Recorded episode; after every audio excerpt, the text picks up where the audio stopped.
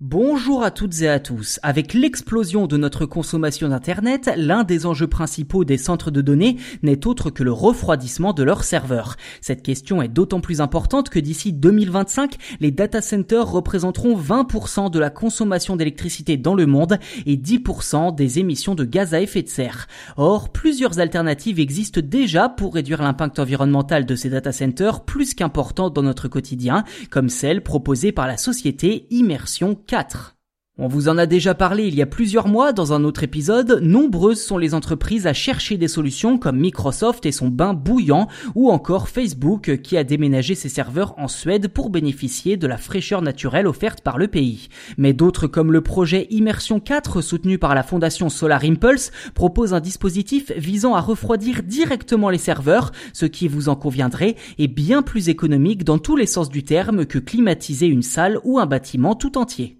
D'après le fondateur du projet, Serge Conessa, ces chercheurs ont développé, je cite, une huile dans laquelle on immerge les serveurs ainsi que des baignoires afin de récupérer les calories générées, en d'autres termes la chaleur, afin qu'elles soient éliminées ou alors recyclées. Dans le détail, l'ice coolant, c'est son nom, est une huile diélectrique, c'est-à-dire qui ne conduit pas l'électricité, mais aussi biodégradable. Sa recette qui permet de garder les serveurs au frais est bien entendu un secret bien gardé.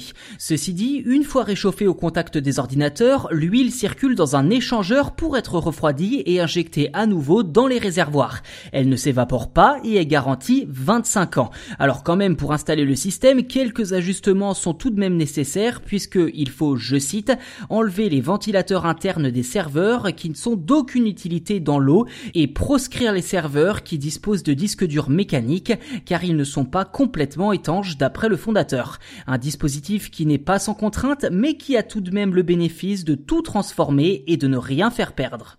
Ce type de solution, le président de Solar Impulse, Bertrand Picard, assure qu'il faut absolument les développer, expliquant que la consommation électrique du numérique représente l'équivalent de 100 réacteurs nucléaires par an, consommation qui par ailleurs doublerait tous les 4 ans d'après lui, et en effet le projet Immersion 4 a beaucoup d'atouts à faire valoir et pourrait ainsi être appliqué à toutes les entreprises dans le monde, quelle que soit leur taille, rendant de ce fait des millions de serveurs plus vertueux et respectueux de l'environnement.